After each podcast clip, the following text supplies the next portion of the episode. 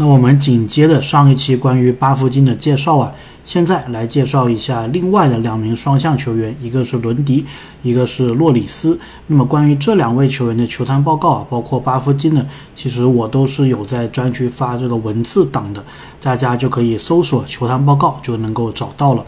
OK，那么伦迪这一名球员呢，基本情况他是来自于 Penn State。也是美国一所蛮出名的学校啊，大四的一个球员，位置方面呢是属于小前锋，所以呢老鹰看中他的应该是看中的是集战力啊。那么这一点呢跟之前我们选这个斯凯拉梅斯是一样的，因为梅斯也是一个大四的球员。那么伦迪呢，他的优点是尺寸比较足，就他的这一个尺寸呢。是小前锋的一个尺寸，但是呢，他也是可以打后卫的，属于二三后卫的摇摆人。然后说伦迪啊，他在场上呢是什么都会干一点，就是他可能在球场的方方面面，无论是进攻还是防守啊，他都能够做一些活。那么主要的得分方式是来自于掩护后的三分，还有接球投。他在大学时期的三分命中率啊可以达到百分之四十，所以这个是非常。不错的一个数据，因为大部分的球员呢都是三十多，对吧？但是呢，这一个数字到 NBA 之后能够做多少的转换，这个也都是大部分这一种大学射手啊所要面临的一个问题。然后呢，也说到伦迪的打球啊非常的聪明，然后他的篮板球也是不错的，所以呢，感觉老鹰选的这几些球员呢，都是至少从篮球智商上来说，都是得到球探的一个称赞的。那么再讲他不足的地方，虽然有说他这个小前锋的尺寸呢是不错，但是呢也有说到说伦迪他的身体天赋啊不足，速度呢也不是顶级，除了接球投以外，基本上没有其他的一个进攻方式，然后也缺乏进攻的一个步伐。如果大家有印象的话呢，顺位比他高七位的盖耶，当时球探就说他第一步步伐非常的惊艳，对吧？但是呢伦迪。比他厚了七个顺位呢，好像就没有这一个优点了。然后呢，说伦迪如果不是空档的话，就如果不是一个大空位的话呢，他也不会去进行篮下的一个进攻，然后没有办法为自己还有队友创造得分的机会，需要队友给他喂球，让他投三分，所以基本上就是一个定点三分投手的一个存在了。然后呢，不擅长传球。在大学期间，失误是比助攻要更多的，并不以防守见长，但在防守端呢，也不是累赘。然后最后一点呢，就是我最早说的，他年龄偏大，已经是一个大四的球员了，基本上没有进一步潜力可以挖掘。然后总的来说呢，就是说，如果伦迪他在 NBA 能够做好防守，还有三分的话呢，在 NBA 是有一定的立足之地的。但是问题是呢，像伦迪这样子的一个球员，就像这样子的一套这个 package，一套这个进攻还有防守组合的球员呢，在 NBA 非常非常的多，对吧？最典型的例子就是，你甚至不用看二轮，你甚至不用看四十五顺位和往后的这个位置啊，你就看热火的很多的那个落选秀，他们当初的球探报告啊，我估计也是跟写伦迪这样子写差不多的。所以呢，伦迪他应该是属于这一种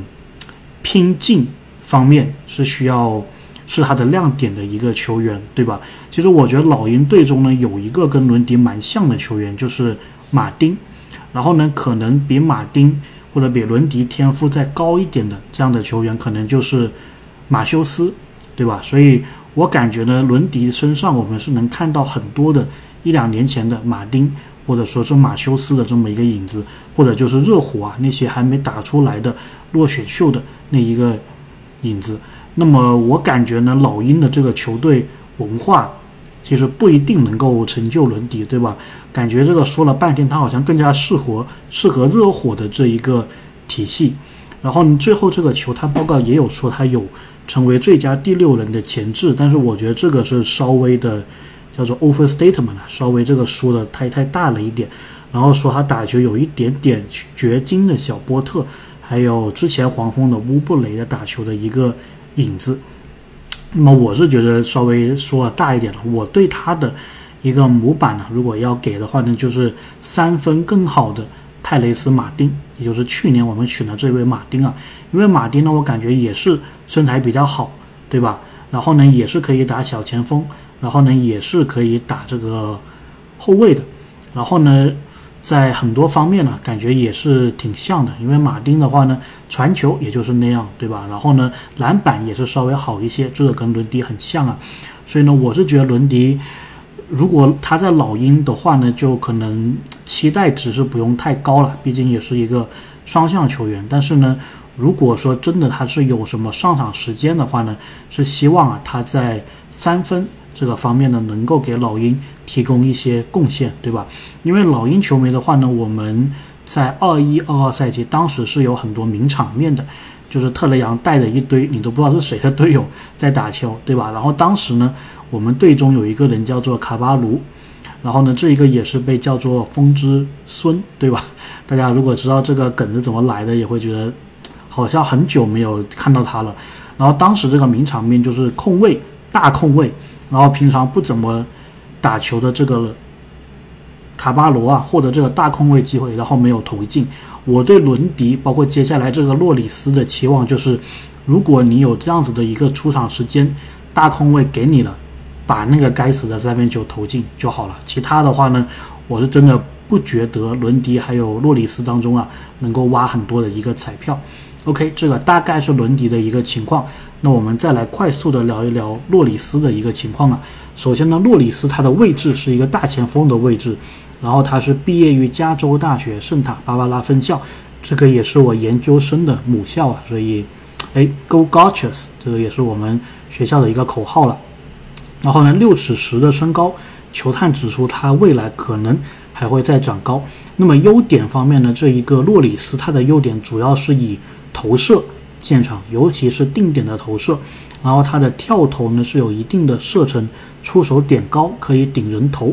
然后臂展长有一定的优势，篮底下的技巧也是比较的优秀，护框能力也是比较的优秀。然后缺点的话呢，是说他防守端太僵硬了，太依赖自己的一个体型。然后换防到后卫的时候呢，容易被对面的后卫点名，还有军训。然后持球技巧呢过于简单，没有开发出快速运球的一个脚步，同时呢也没有组织的能力。无球端的移动是弱点，这个也让他很容易啊被对手防死。那么球探报告也是非常直接的指出啊，说他适合在发展联盟磨练一年，然后呢回到 NBA 的话，有机会可以去竞争一下底薪的一个合同，所以是非常直白的。那么我在查资料的时候呢，也发现洛里斯啊，相对于伦迪来说，能够找到的资料啊，其实就少了很多的。所以呢。还是那句话，就是洛里斯还有伦迪，如果有机会出现在老鹰的场上的话呢，